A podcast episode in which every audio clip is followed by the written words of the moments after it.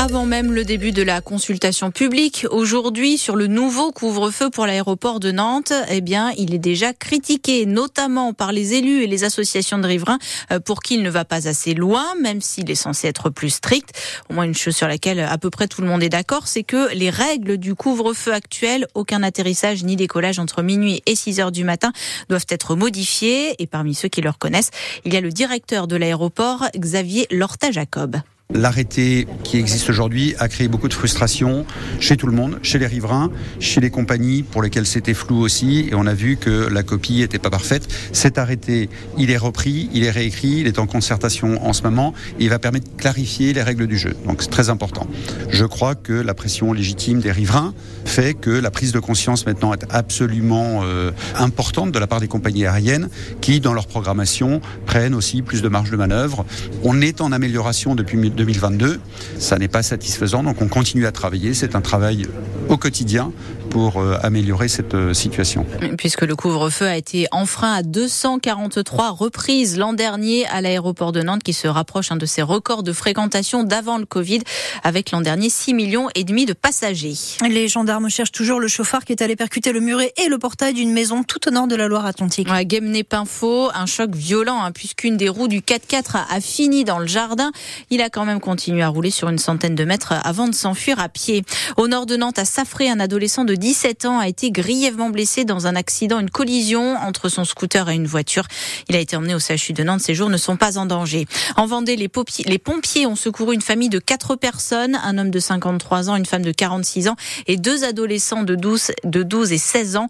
Le feu a pris dans une chambre au premier étage de leur maison. Ils ont dû être emmenés à l'hôpital. 8h32 sur France Bleu et France 3. Les forces de l'ordre vont mettre le paquet contre les vols de cuivre en Vendée. Parce que c'est le département de notre région qui a été le plus touché l'an dernier avec 33 tonnes dérobées, soit 23 kilomètres de câbles.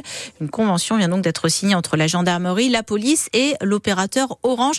Donc Véronique Fontaine est la déléguée régionale. C'est un véritable fléau euh, à la fois pour le groupe Orange, mais aussi particulièrement sur nos territoires et en Vendée euh, spécifiquement. Ce sont soit des vols qui sont faits sur des câbles qui sont aériens, donc euh, qui sont visibles de tous, parfois un peu en race compagne, mais pas que, hein, puisqu'on a aussi des vols qui sont dans les centres-villes, donc voilà, ou qui sont ce qu'on appelle dans les chambres, donc enterrés dans les sous-sols. Et donc à ce moment-là, effectivement, ce qui se passe, c'est que les malfrats coupent, hein, sectionnent en des câbles de part et d'autre et ils enroulent sur un touret et ils les emmènent. Ce qu'on fait, c'est qu'effectivement, on a cette convention va nous permettre de nous rapprocher davantage encore des forces de l'ordre et des services judiciaires. L'idée, c'est de simplifier tous les dépôts de plainte et de faire en sorte d'engager une démarche avec le parquet pour effectivement, notamment pour les cas de réitération, avoir une formalisation et un retour aussi de ce qui se passe que l'on ne sait pas forcément.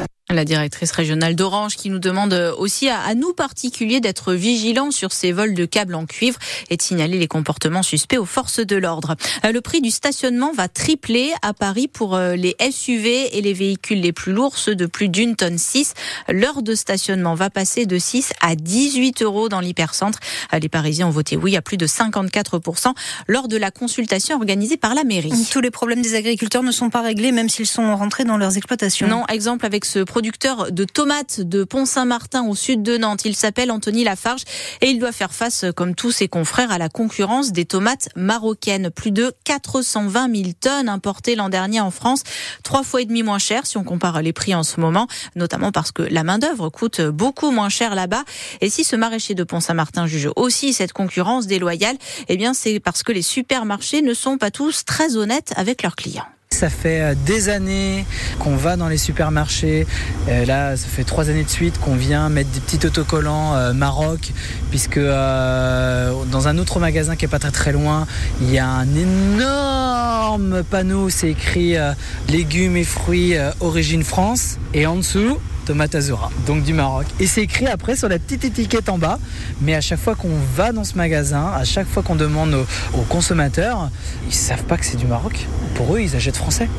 Et alors, du coup, vous avez l'impression qu'ils jouent pas dans votre sens euh, à la grande distribution?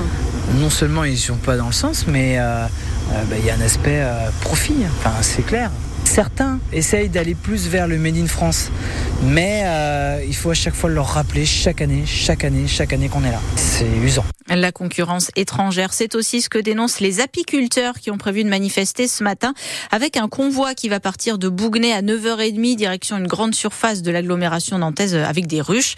Euh, pourquoi? Parce que le miel étranger est vendu trois fois moins cher, disent-ils, que le miel français, mais aussi parce qu'ils s'inquiètent pour les abeilles avec la suspension du plan de réduction des produits phytosanitaires.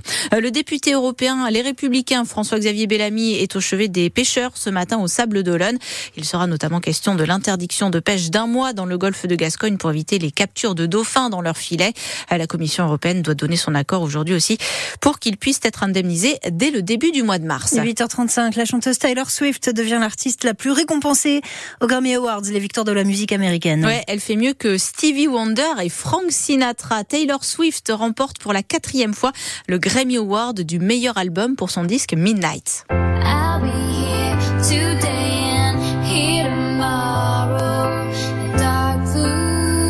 Taylor Swift qui a reçu son Grammy Awards des mains d'une certaine Céline Dion. Apparition surprise pour euh, la chanteuse québécoise euh, qu'on voit très peu en public hein, depuis plusieurs mois à cause de la maladie qui la touche, le syndrome de la personne raide. Euh, toute la salle s'est levée pour l'applaudir.